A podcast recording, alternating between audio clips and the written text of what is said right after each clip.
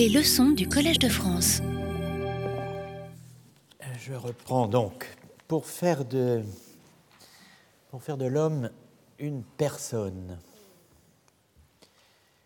il faut, comme le montre Paul Ricoeur, sur les pas de Max Scheller, il faut la capacité éthique de se reconnaître comme l'auteur véritable de ses propres actes. Cette capacité est ce que Ricoeur appelle l'imputabilité et euh, concept donc hérité de Scheller, de Max Scheller, et euh, cette imputabilité a euh, deux sens qui font intervenir la distinction sujet-objet. Il y a un sens subjectif et un sens objectif. Euh, nous suivons donc ici l'analyse de euh, Ricoeur euh, reprenant l'analyse de Scheller, Max Scheller. Max Scheller, dans le grand livre intitulé Le formalisme en éthique, fondement d'une éthique matérielle des valeurs de 1919, qui, euh, dont il existe, euh, contre toute attente, une traduction française due euh, à Maurice de Gandillac. Donc l'imputabilité a deux sens. premier concept chez les riens et premier sens de l'imputabilité le sens objectif, l'acte doit être attribuable à l'agent, c'est-à-dire que euh, l'agent doit euh, en être capable de cet acte. Cet acte doit pouvoir lui être attribué. Certains actes ne peuvent pas être attribués euh, à n'importe quel agent y a des actes qui ne peuvent être attribués qu'à un homme, et d'autres qui peuvent être attribués à euh, d'autres vivants animés que l'homme. Donc ça, c'est le premier sens. L'acte doit pouvoir être attribué à un homme. Deuxièmement, le sens subjectif. Euh, l'agent doit être capable de s'attribuer à lui-même et de s'attribuer lui-même à lui-même, si vous préférez, cet acte.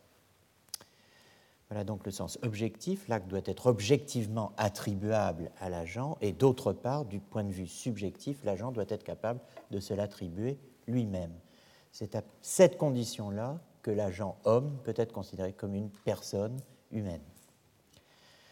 Donc on a euh, ici les deux concepts schelleriens euh, élaborés entre 1300, pardon, 1913 et 1916, n'est-ce pas? En gros, la Zurechnenbarkeit, attribuabilité d'un acte ou d'une conduite à un sujet agent, ça correspond à notre sens objectif de euh, l'acte en tant qu'il est donc attribuable à un certain type d'agent.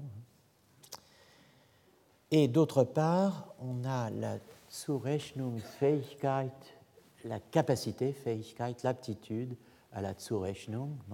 Donc la capacité, euh, comme dit Scheller, donc, du sujet de s'attribuer à lui-même ses actes. Donc vous avez bien ça en tête. Hein, euh, c'est important pour, pour la suite.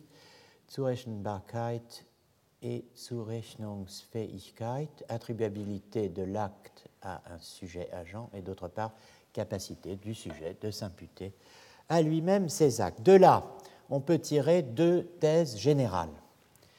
La première thèse générale est que la capacité du sujet de s'imputer à lui-même ses actes peut être considérée comme une capacité subjective d'auto-attribution. On va utiliser cette terminologie.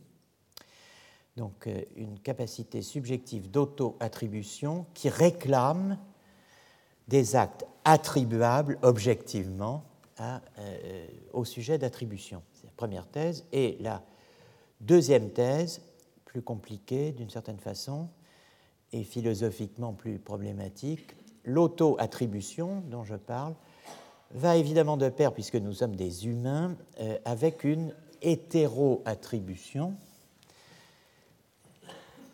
c'est-à-dire euh, la capacité d'attribuer à autrui sur la base d'une observation extérieure, l'observation d'un comportement, par exemple, les mêmes prédicats, les mêmes attributs que chacun s'attribue à lui-même ou à soi-même intuitivement en première personne. Reprenons ces deux thèses générales. Nous avons donc deux problèmes philosophiques à traiter hein, euh, pour euh, élucider ce qui fait de l'homme une personne hein, dans la philosophie moderne.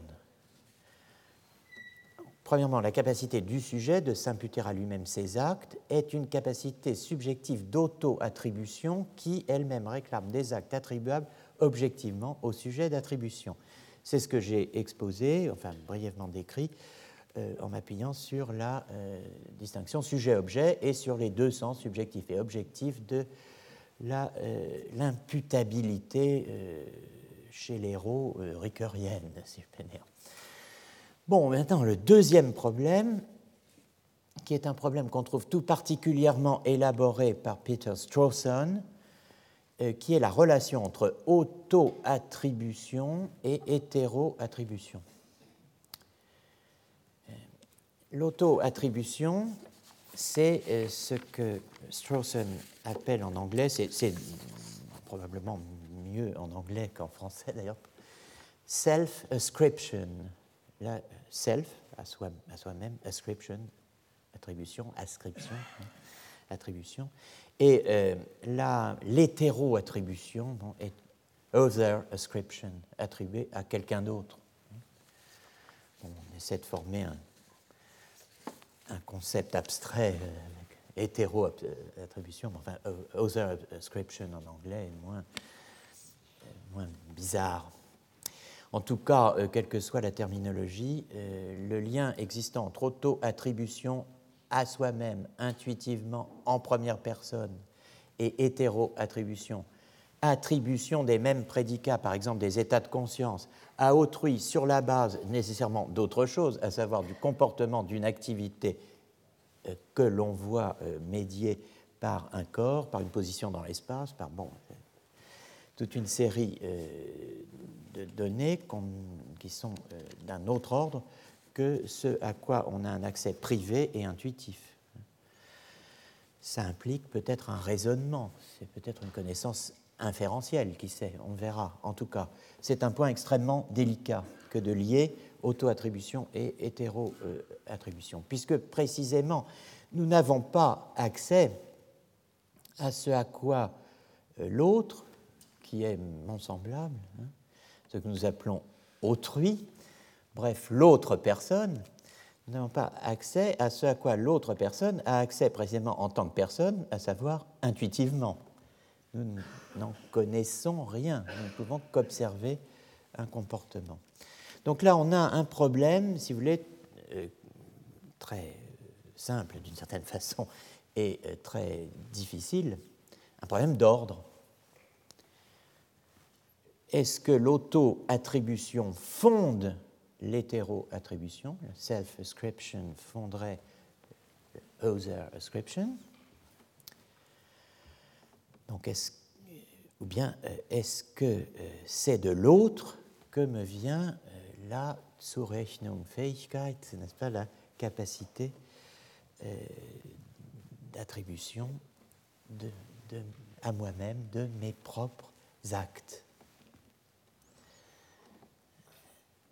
Évidemment, l'auto-attribution fonde l'hétéro-attribution, c'est la thèse qui semble aller de soi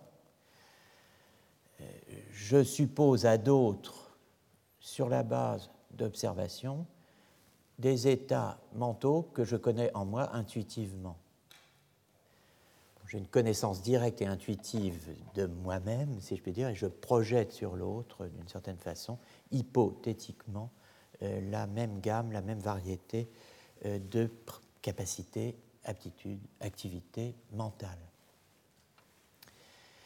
Mais peut-être que ce qui semble aller de soi euh, ne va, enfin, n'est pas nécessairement la bonne réponse à la question que nous posons.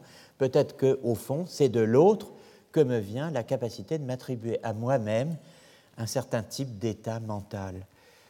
Les deux thèses existent dans l'histoire de la philosophie et euh, nous allons euh, évidemment commencer par la première, mais je viendrai tout à l'heure brièvement à la seconde thèse qui me paraît euh, très importante et dont nous chercherons la trace ensuite dans les textes médiévaux. Vous voyez que j'ai choisi de faire des sortes d'aller-retour entre philosophie médiévale et philosophie moderne, mais pour faire un aller-retour, d'une certaine façon, il faut partir du lieu où l'on est. Le lieu où l'on va, c'est le Moyen Âge, mais le lieu où l'on est, c'est ici quand même, même si par moments je me sens plus au Moyen Âge que dans ma propre époque. Je ne peux pas vous demander euh, ce type de... Euh, d'altération profonde de la personnalité. Ce n'est pas une condition nécessaire pour suivre cet enseignement. Donc je disais euh, la semaine dernière que l'imputabilité était euh, la condition que devait euh, remplir a priori, j'insiste là-dessus, puisque c'est proprement une exigence conceptuelle. Hein. L'imputabilité était la condition que devait remplir le concept de sujet, pour accéder à ce que j'appelais l'agence ou l'activité et euh, pouvoir ainsi, pour le dire d'une formule, assumer le passage du quoi de l'attribution, correspondant au second sens de catégorein, au qui de l'action, correspondant au premier sens de catégorein rappelez donc qu'il euh, deux sens euh, au mot verbe grec catégorein. Le premier sens historiquement attesté étant accuser quelqu'un de quelque chose et le second sens étant attribuer quelque chose à quelque chose. J'avais, j'avais attiré votre attention sur ce que j'avais appelé un dispositif croisé une inversion du trajet,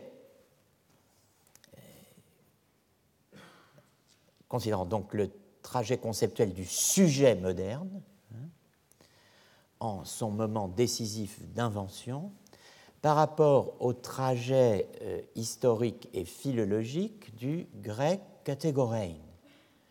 Dispositif croisé, catégorein 1, sens originel du terme, accusé, devenant dans la philosophie moderne sous la plume de John Locke, dans l'essai sur euh, l'entendement humain To Impute,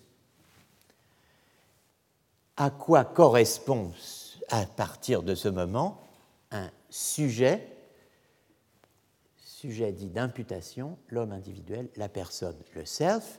Mais vous voyez que j'ai indexé sujet correspondant à catégorie 1 d'un 2, parce qu'effectivement, c'est la seconde acception de sujet qui correspond à la première, historiquement, de catégorie 1. Il y a un croisement remarquable.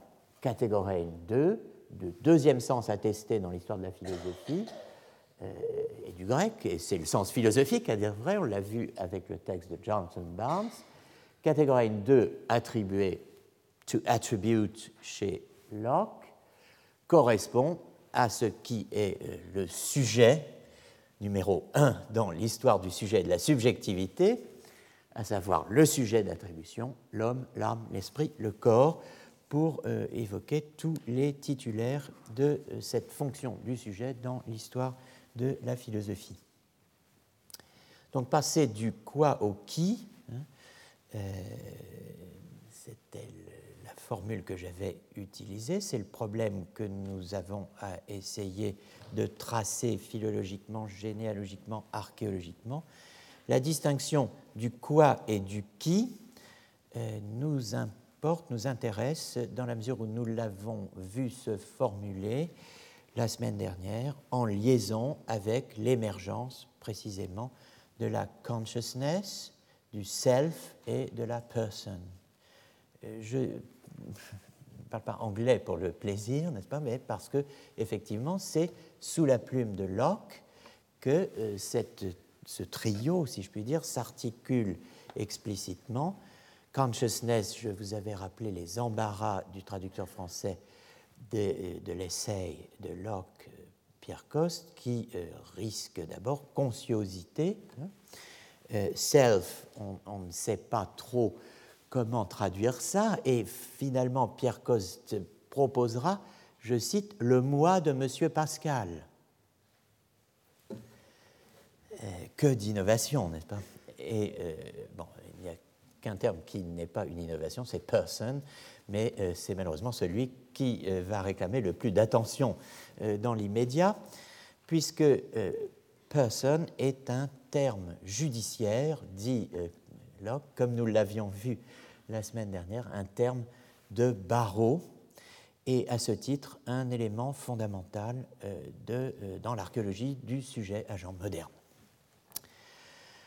Alors, c'est cette distinction du quoi et du qui que je viens de mettre laborieusement en place, là, cette distinction du quoi et du qui nous importe pour beaucoup, euh, pour un grand nombre de raisons philosophiques.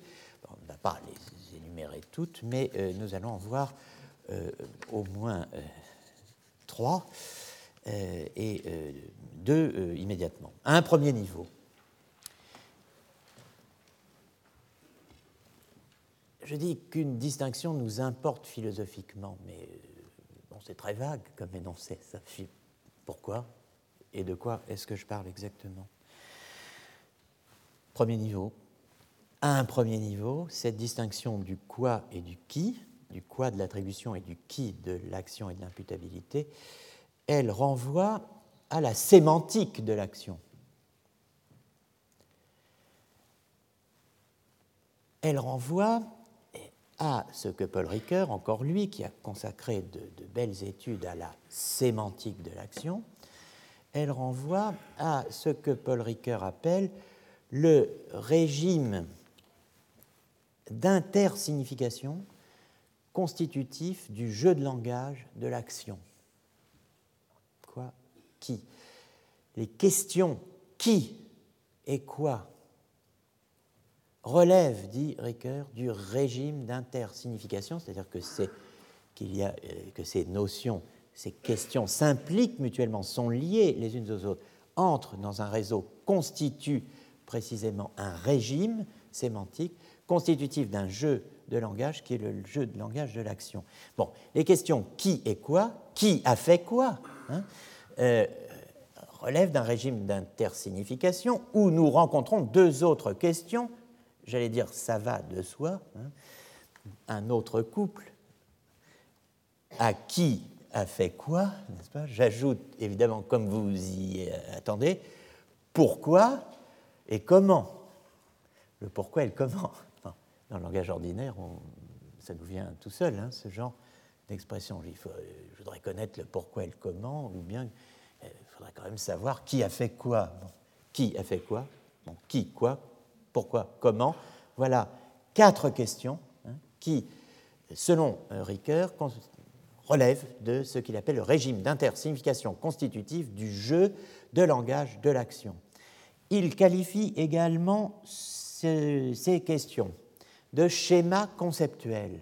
Tous ces termes m'importent parce que je les utilise moi-même, je les retrouve moi-même, et, pour une raison assez simple, c'est que je les emprunte à Ricoeur, euh, schéma conceptuel dans lequel, pour, l'archéologie du sujet, c'est très important d'avoir des bases sémantiques claires, alors, le schéma conceptuel dans lequel s'inscrivent toutes les notions, dit-il, qui, dans le langage ordinaire, se rapporte à l'action humaine.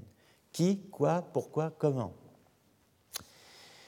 Et enfin, et là ça m'intéresse encore plus parce que c'est une formule euh, véritablement non plus seulement sémantique mais philosophique et quasi kantienne, ces euh, questions dessinent le réseau conceptuel, ce n'est plus seulement le régime d'intersignification, ce n'est plus seulement un schème conceptuel, c'est un réseau conceptuel qui constitue, dit Ricoeur, le transcendantal de tout discours sur l'action.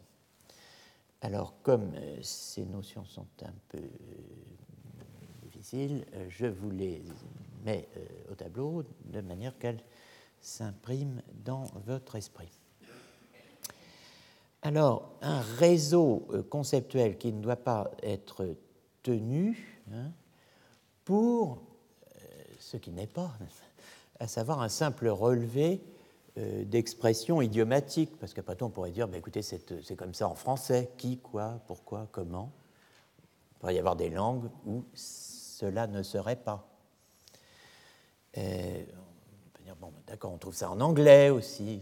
Mais c'est, vous nous donnez pompeusement, sous le titre de réseau conceptuel, un simple relevé euh, d'expressions idiomatiques propres à une langue, donc par exemple l'anglais ou le français. Eh bien, euh, ce que soutient Ricoeur, euh, vous pouvez le discuter, mais c'est ce qu'on verra, mais ce que soutient Ricoeur, c'est que ce réseau conceptuel, pris dans son entier, c'est-à-dire pas seulement qui et pas le reste, pas seulement quoi et pas le reste, mais qui, quoi, pourquoi, comment, hein, ce réseau pris dans son entier mérite, dit-il, d'être tenu pour le transcendantal de tout discours sur l'action, c'est-à-dire la condition de possibilité a priori de constitution de n'importe quel discours ayant trait à l'action, dont notamment ce qu'il appelle, ça peut faire hurler, mais il y a un transcendantal pour ces deux sciences, les sciences psychologiques du comportement, dit-il, d'une part, et les sciences sociales de la conduite, d'autre part. Alors confie beaucoup à la sémantique de l'action, hein, euh, même la, euh, le soin de, de, rendre compte de ce qui fonde conceptuellement les sciences psychologiques du comportement et les sciences sociales de la conduite. Ce serait très intéressant, nous n'avons pas le temps à l'instant, mais j'y reviendrai en séminaire une autre fois, euh, distinguer comportement et conduite d'ailleurs. Hein, mais bon, Second niveau, en quoi est-ce que cette distinction du quoi et du qui, en liaison avec l'émergence de la consciousness, du self et de la person, nous intéresse, nous, archéologues du sujet agent? Second niveau, la distinction du quoi et du qui s'inscrit dans la série des questions qui constituent ce que j'appelle le dispositif de l'identité personnelle. Ce sont notamment ces deux questions, qui est quoi, quoi et qui, euh, cette distinction des questions, quoi et qui, que euh, reprend euh, Eric Olson dans très intéressant et très important article de la Stanford euh, Encyclopedia of Philosophy euh, intitulé Personal euh, Identity, l'identité personnelle, hein, selon M. Olson, Eric Olson. Première et la sixième des questions qui constituent, selon lui, le dispositif d'enquête nous permettant de sonder ce qu'il en est du concept d'identité personnelle. Cette première et cette sixième question, il y a tout un dispositif, euh, euh, sont les questions euh, que vous avez maintenant sous les yeux. Who am I et what am I?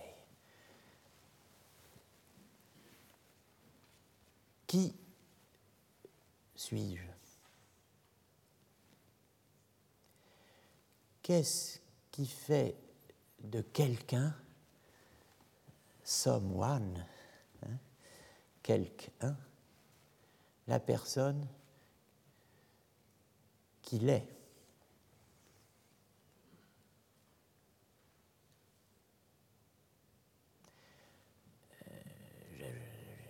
souligner quelqu'un. C'est intéressant le vocabulaire de l'identité personnelle. Il y a eu un, western euh, spaghetti euh, qui s'appelait Son nom est personne.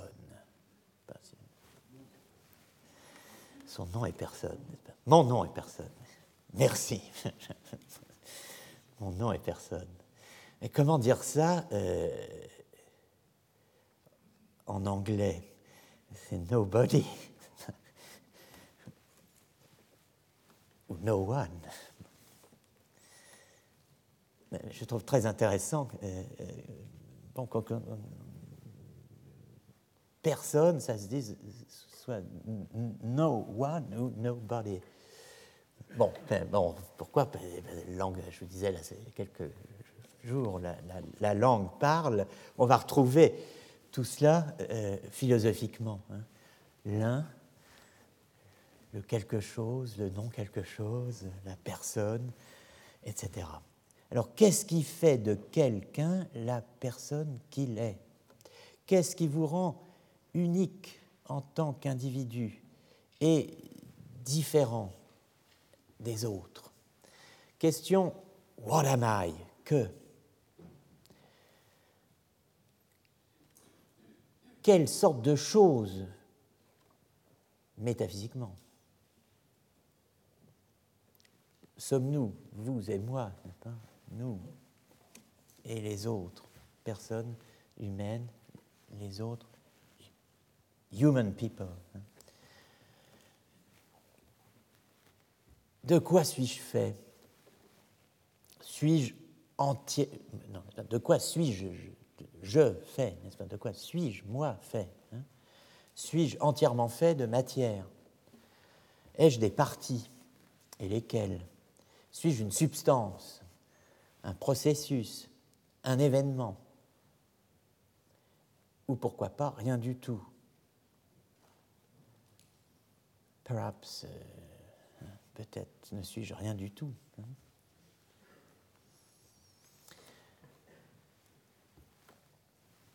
Vous avez toutes les questions euh, qui se posent, comme on dit.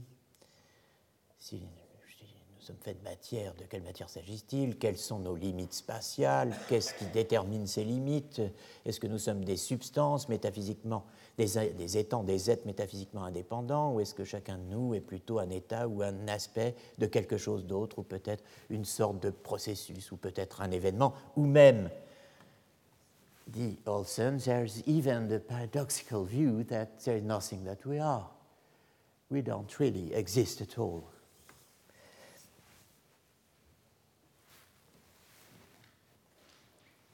Alors, cette vue paradoxale, n'est-ce pas il, y a, euh, il n'y a rien que nous sommes, que nous soyons. There is nothing that we are. We don't really exist at all. Nous n'existons pas réellement du tout. Alors curieusement, Olson place euh, cette, thèse, il n'y a rien que nous soyons, There's nothing that we are, sous le patronage de euh, Wittgenstein. Et il renvoie euh, précisément au Tractatus 5631, où, curieusement, et pour nous c'est très intéressant euh, pour l'archéologie du sujet, Wittgenstein ne parle pas de nous, mais parle du sujet et dit très exactement et seulement ce que vous avez sous les yeux, das denkende, vorstellende Subjekt gibt es nicht. Le sujet pensant, le sujet représentant cela, il n'y en a pas. Bon, alors en français, il n'y a pas de sujet pensant ou représentant. Donc c'est déjà une chose à noter. Et ce qui est encore plus notable, c'est que dans le très bel article donc, de Olson, le mot subject n'intervient jamais. Il y a une élision du sujet, le sujet a disparu au bénéfice de la personne dans la considération actuelle, moderne, contemporaine euh, du problème de l'identité personnelle tel que le présente Olson. le mot subject n'intervient qu'une fois dans l'état actuel de la notice de la Stanford Encyclopedia of Philosophy, qui, comme vous le savez, est réécrit euh, souvent, n'intervient qu'une fois dans la bibliographie, dans le titre d'un livre de euh, Subjects of Experience. Une seule fois le mot sujet. Donc il est tellement évacué le mot sujet, si je peux dire, que même la, citation de Wittgenstein qui contient explicitement subject euh, est citée d'une manière telle que euh, sujet n'apparaît plus. Bon, à un troisième niveau, proprement archéologique, la distinction du quoi et du qui, telle qu'elle est abordée ici et maintenant, hein, aujourd'hui, renvoie à une distinction que fait euh, Heidegger dans euh, un texte très important, un cours du semestre d'été 1927 donné à Marburg. Euh, Heidegger, en gros, oscille enfin, entre Marburg et Freiburg dans ses postes successifs. Et le cours du semestre d'été 27 donné à Marburg intitulé Problèmes fondamentaux de la phénoménologie. Je reviendrai sur ce titre dans un instant. Euh, euh, ce, cours de 1927, c'est l'année de publication de Sein und Zeit. Et à bien des égards, le cours Grundprobleme der Phénoménologie euh, nous donne accès au contenu partiel de, la partie manquante de Sein und Zeit. Bon, alors, la distinction du quoi et du qui nous intéresse dans la mesure où elle renvoie à la distinction que fait Heidegger dans les problèmes fondamentaux de la phénoménologie. C'est un apax, euh, c'est-à-dire il, n'a euh, employé cette formulation et renvoyé à ces distinctions qu'une fois dans son œuvre, pour autant qu'on puisse en juger à l'heure actuelle. Hein. donc, dans ces grands problèmes de la phénoménologie, je vous disais qu'il fallait faire un observation sur ce titre. C'est la deuxième fois que Heidegger donne un cours sur ce sujet. Donc, semestre d'été 27 à Marburg. Euh, il en avait euh, déjà euh, donné un cours sur ce sujet avec le même intitulé, Grundprobleme der Phänomenologie, en 1919-1920 à Freiburg. Donc vous voyez, c'est à deux reprises qu'il est intervenu sur cette question des problèmes fondamentaux de la phénoménologie. Alors, euh, euh, la distinction euh, sur laquelle je veux maintenant attirer votre attention est la distinction entre Washeit et Wehrheit. Littéralement, Washeit, quiddité, pourrait-on dire, et Wehrheit, quicité, en passant par le latin. Washeit et Wehrheit. Voici le texte dans la traduction donc de Jean-François euh, Courtine euh, chez Gallimard, Paris. Là, euh, sous le titre Problèmes fondamentaux de la phénoménologie. La réalité, entre parenthèses, realitas ou quidditas. Alors vous voyez qu'on est tout de suite que, par rapport aux distinctions que nous avions faites, hein, vous voyez que réalité, euh, realitas ou quiditas, euh, ça ne doit pas normalement vous faire penser à ce que nous avions appelé réalité effective, bien au contraire. Hein. La réalité, realitas ou quiditas, est ce par quoi on répond à la question quid est res Qu'est-ce que cette chose? De quoi s'agit-il? Maintenant, euh, Heidegger, qui euh, s'intéresse évidemment à l'étang que nous sommes nous-mêmes, nous les humains, qu'il appelle le Dasein, l'être là, l'étang que nous sommes nous-mêmes, le Dasein, comme il apparaît immédiatement, ne peut jamais être visé comme tel à travers la question qu'est-ce que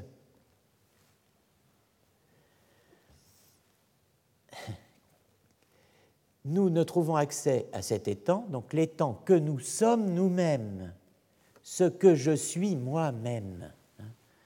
je n'y ai pas accès en posant la question qu'est-ce que je suis?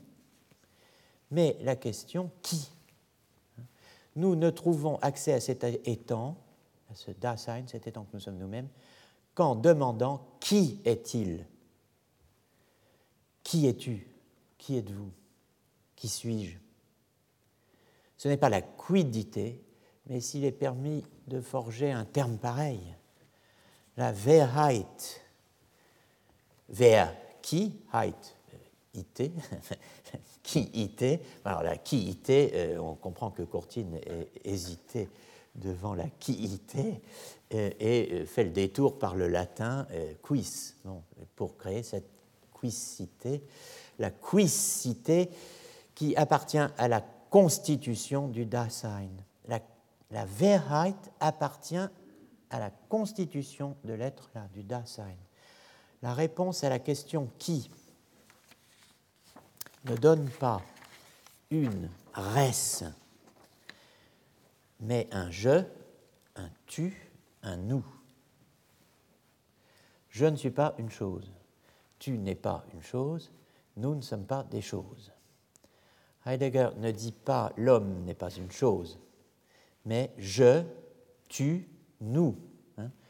Je ne suis pas, tu n'es pas, nous ne sommes pas des choses le mode d'être des choses n'est pas celui de l'étang que nous sommes nous-mêmes, l'étang que Heidegger désigne comme être là, Dasein, hein, l'étang euh, que nous, le Dasein, hein, l'être là, que nous sommes à chaque fois nous-mêmes. On va revenir sur cette expression le Dasein que nous sommes à chaque fois nous-mêmes. Le mode d'être des choses est ce que Heidegger appelle le Vorhandensein et la Vorhandenheit.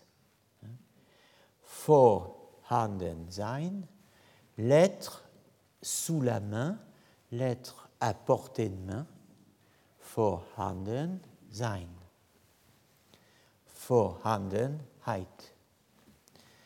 L'être sous la main. Ceci est à portée de main. Ceci tombe sous la main. Ceci peut être pris en main.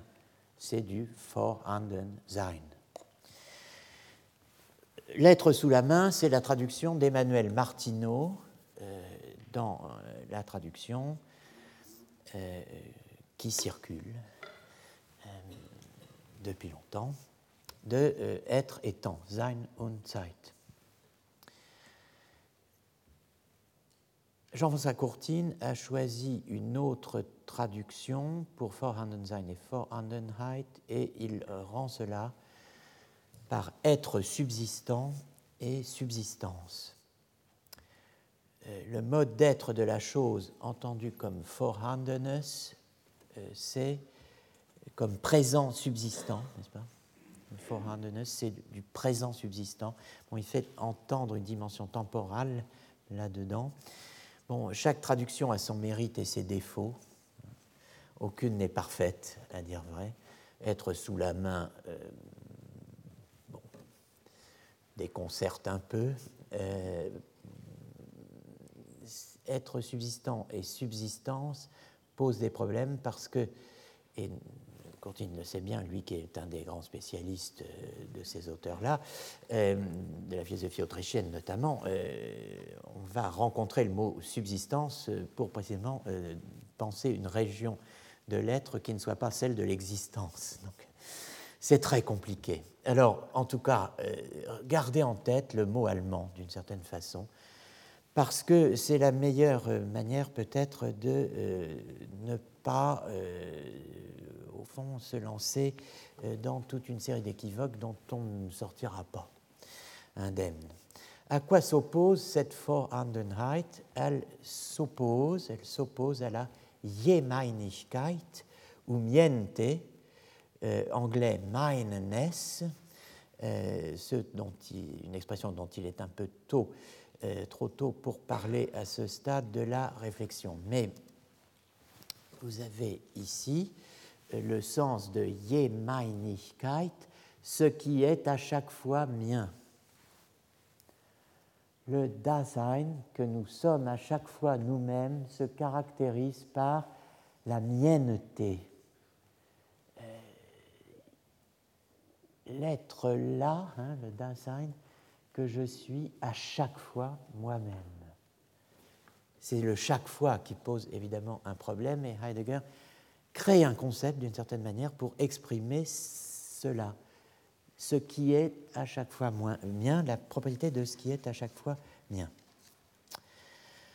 Bon, alors vous voyez, distinction entre Vorhandenheit et Jemeinigkeit. Après euh, la remarque que nous avions faite il y a quelques semaines sur l'expression l'être en effet chez euh, Villers, le, premier introducteur de Kant en français. L'être en effet. Euh, pointant, lorsque nous avions fait ces remarques, sans entrer dans le détail, une différence entre réalité et Wirklichkeit. Vous vous souvenez de cela? Réalité et réalité effective chez Kant. Nous sommes euh, maintenant à même, disons, euh, après cette remarque, de voir l'intérêt peut-être de clarifier du point de vue archéologique la différence fondamentale que marque Heidegger dans son cours de 27 sur les problèmes fondamentaux de la phénoménologie, autrement dit, la différence entre essence et ce qu'il appelle deux sens d'existence ça se complique. La différence entre essence et deux sens, deux sens du mot existence, liée précisément à la distinction entre quidité, Washeit, et quicité, Verheit.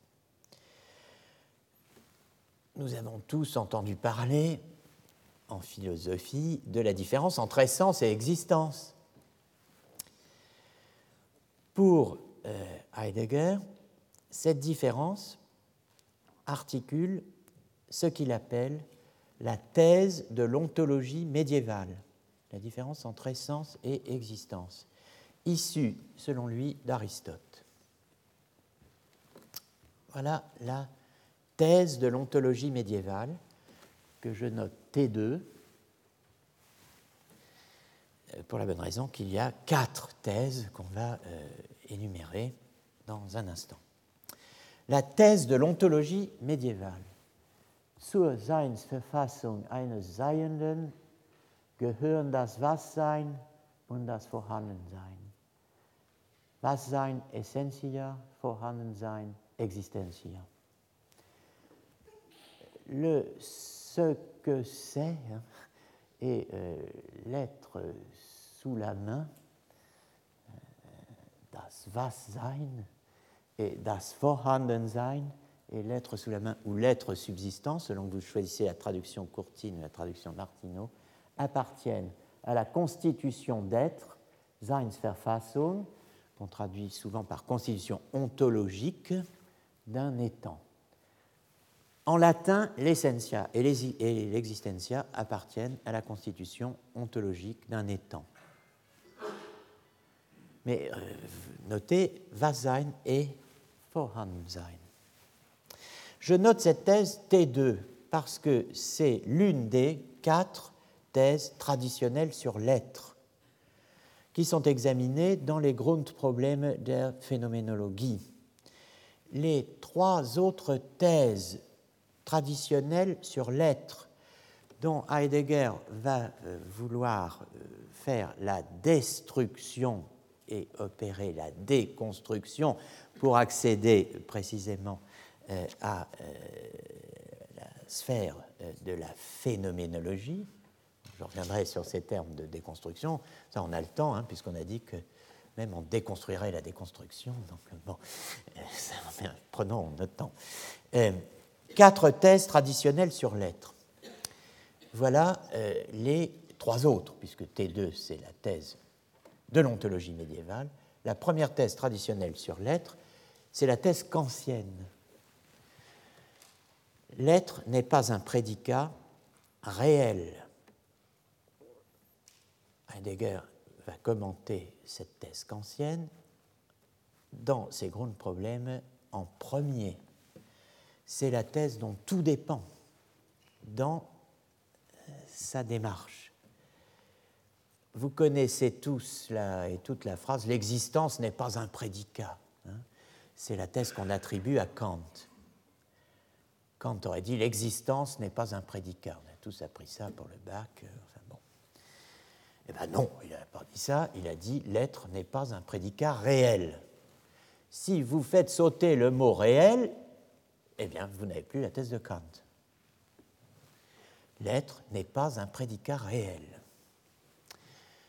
On y reviendra. Deuxième thèse traditionnelle, c'est la thèse médiévale. Troisième thèse, la thèse dite de l'ontologie moderne, les modalités fondamentales de l'être sont l'être de la nature, entre parenthèses, res extensa, et l'être de l'esprit, entre parenthèses, res cogitans. Et enfin, il y a la quatrième thèse, traditionnelle sur l'être, la thèse de la logique, Heidegger appelle encore en 27 la thèse de la logique. La thèse de la logique est, est la suivante. Tout étant, quel que soit son mode d'être respectif, peut être abordé et discuté grâce au ist, au est, c'est-à-dire l'être de la copule. On viendra sur ces thèses. Et on va y revenir d'une certaine manière tout le temps, puisque d'une certaine façon, les thèses traditionnelles sur l'être, c'est ce à quoi a affaire bien évidemment une archéologie du sujet, on ne peut pas les contourner. Hein. Mais notez ceci, l'ordre n'est pas chronologique. On commence par la thèse kantienne, Kant vient avant Descartes, Kant vient même avant le Moyen Âge. Kant vient avant Descartes, c'est c'est important, c'est capital pour l'histoire de ce que j'ai appelé l'invention du sujet cartésien. Rappelez que j'ai défini la, mort de l'homme comme le dernier épisode de l'invention du sujet cartésien. L'invention du sujet cartésien, eh bien précisément, euh, elle commence avec Kant. Le sujet cartésien, comme on le verra, c'est le sujet canto-cartésien, tel que la philosophie moderne depuis probablement Fichte et à coup sûr Schelling se représente le sujet et la subjectivité. Notez deuxièmement que le mot Verheit, quicité, forgé par Heidegger, existe en latin. C'est le mot quicitas. On en connaît. Alors, je ne vous dis pas que euh, c'est un mot qu'on rencontre à toutes les lignes de tous les traités de philosophie médiévaux, mais on en connaît au moins une attestation dans une question d'un certain Jean de Perchor, P-E-R-S-H-O-R-E, e, qui date des années 80 et euh, qui a, cette question a été sauvée de l'oubli, où son auteur lui-même s'est trouvé englouti, parce que qui connaît Jean de Perchor, à part Alain Bourreau, euh, notre excellent collègue de l'HSS, qui euh, a donné euh, une édition des Quodlibeta de Vital Dufour qui contient un abrégé des questions de Jean de Perchor. Eh bien, c'est dans cet abrégé des Quodlibeta de Jean de Perchor par Vital Dufour qu'on trouve jusqu'ici ce qui est l'unique attestation de l'expression quicitas. Et voici dans le beau livre intitulé De vagues individus, Alain Bourreau, Voici page 296, euh, une traduction française euh, euh, du texte de Jean de Perchor et les remarques que fait à ce sujet Alain Bourreau, remarques d'Alain Bourreau, de même qu'une quidditas de l'espèce demeure quand les différences spécifiques disparaissent, de même les différences individuelles constitutives de l'espèce peuvent disparaître en laissant derrière elles une quicitas Jean de Perchor s'explique cette étonnante création lexicale. Et voici la citation de Jean de Perchor en français. À la question quoi? Quid? Posée à propos d'un individu, on répond un homme. Quoi est Socrate Un homme? Qu'est-ce que Socrate Un homme? Mais à la question qui Quis? On ne fait pas cette réponse. Et même ne lui convient aucun accident des neuf prédicats en plus de la substance, mais seulement le nom propre ou quelque chose qui lui soit propre. Qui est-il? Il est Pierre. Voilà le texte qui explique et justifie la création de ce mot étonnant de quicitas en 1280. Donc vous voyez que Heidegger, qui ignore évidemment complètement cela, puisque c'est à ma connaissance Alain Bourreau qui a attiré pour la première fois l'attention là-dessus, euh, euh, Heidegger qui ignore cela euh, crée un mot qui d'une certaine façon existait déjà en latin et qui apparemment est aussi un apax. Donc c'est apparemment, hein, mais ça on ne peut jamais jurer de cela avec le, latin médiéval. Donc, dire que le Was-Sein et le Vorhandensein, le ce que c'est et euh, l'être sous la main, appartiennent à la constitution ontologique de l'étant que nous ne sommes pas nous-mêmes, à savoir à la constitution ontologique des choses, signifie que la distinction médiévale entre l'essentia et l'existentia reste interne à la sphère du quoi, autrement dit de la quidité, à l'extérieur de la sphère du qui ou du quis, à l'extérieur de la quicité. Ce qui veut dire que le mode d'être de l'étang que nous sommes, nous, à chaque fois nous-mêmes, hein, le mode d'être du da-sein, de l'être là, ne sera pas, ne peut pas être n'a jamais été, nous dit Heidegger, l'existentia des médiévaux. Mais ce que Heidegger appelle désormais en allemand Existenz.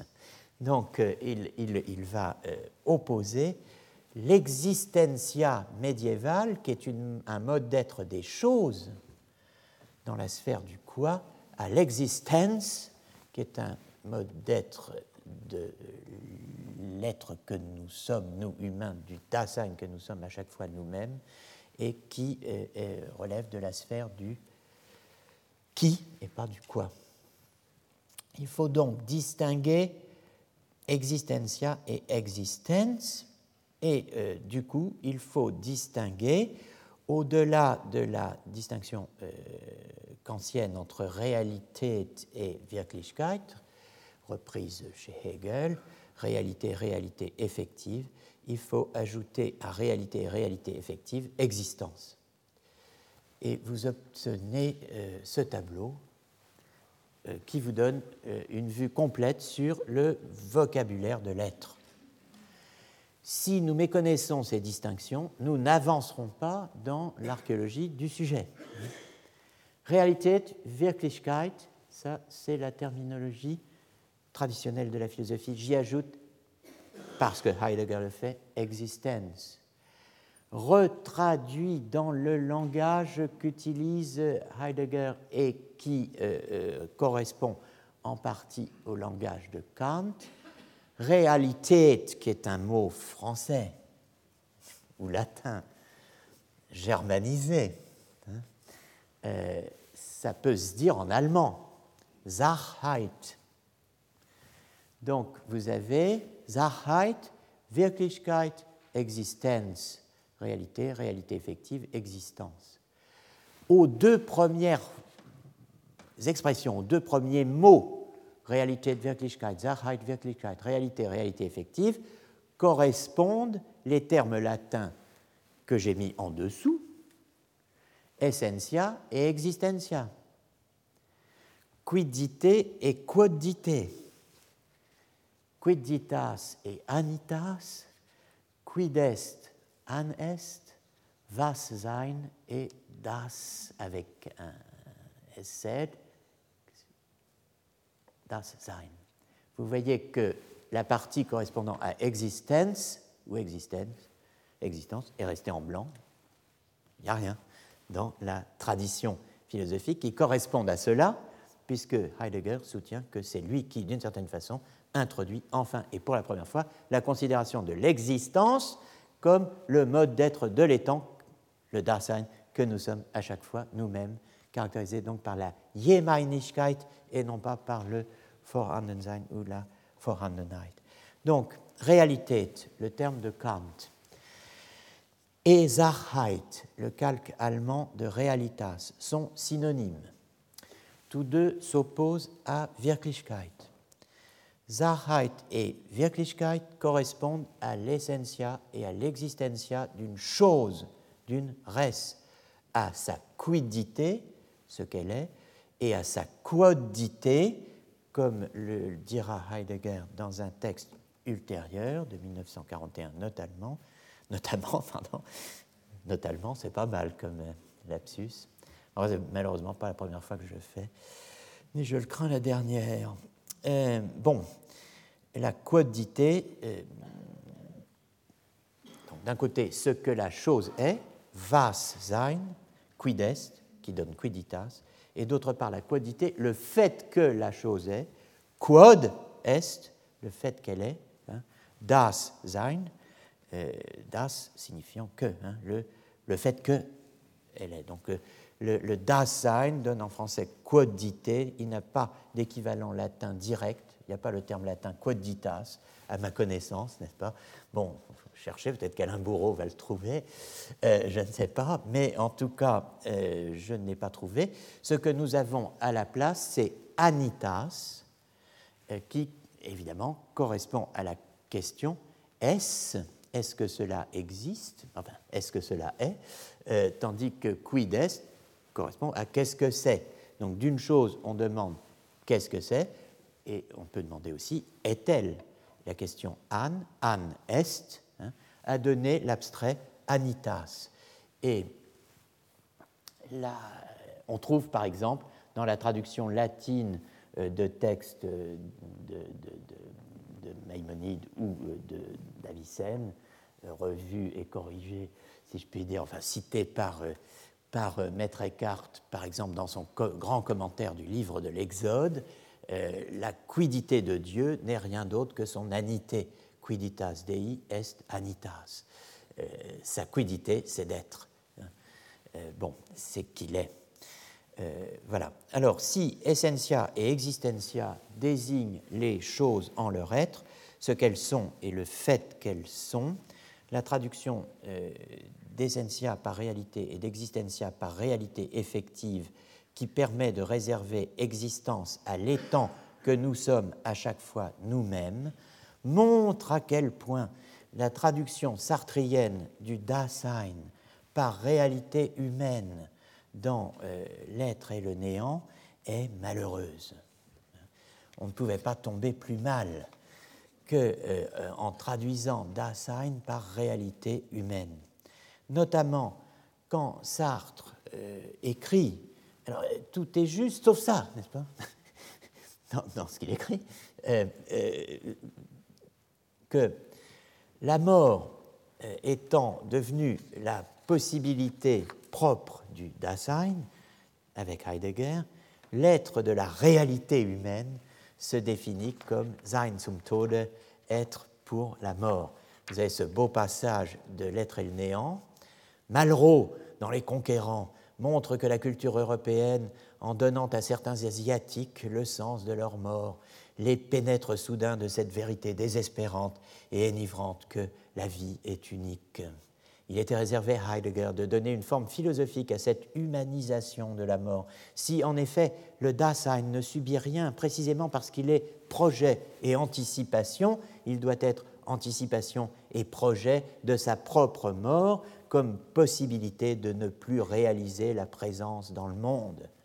Ainsi, la mort est devenue la, la possibilité propre du Dasein, l'être de la réalité humaine se définit comme Sein zum Tode. C'est une expression particulièrement malheureuse puisque l'existence, existence, hein, euh, est précisément tout sauf réalité. Hein. Elle est le d'être d'un étant, le Dasein, qui, pour parler simplement, se définit de n'être pas une chose. L'être d'une réalité ne saurait se définir comme être pour la mort. Hein. Euh, seul l'être du Dasein, qui est à chaque fois le mien, peut être défini comme Sein zum Tode, être pour la mort, sur quoi nous reviendrons. Mais euh, pour conclure aujourd'hui, on peut, euh, je dirais, représenter ainsi le dispositif général de la quidité et de la quicité. Vous avez l'être, vous avez deux questions, quoi et qui. Vous avez une réponse à la question quoi, qui est chose, res. Vous avez une réponse à la question qui, qui est je, tu, nous.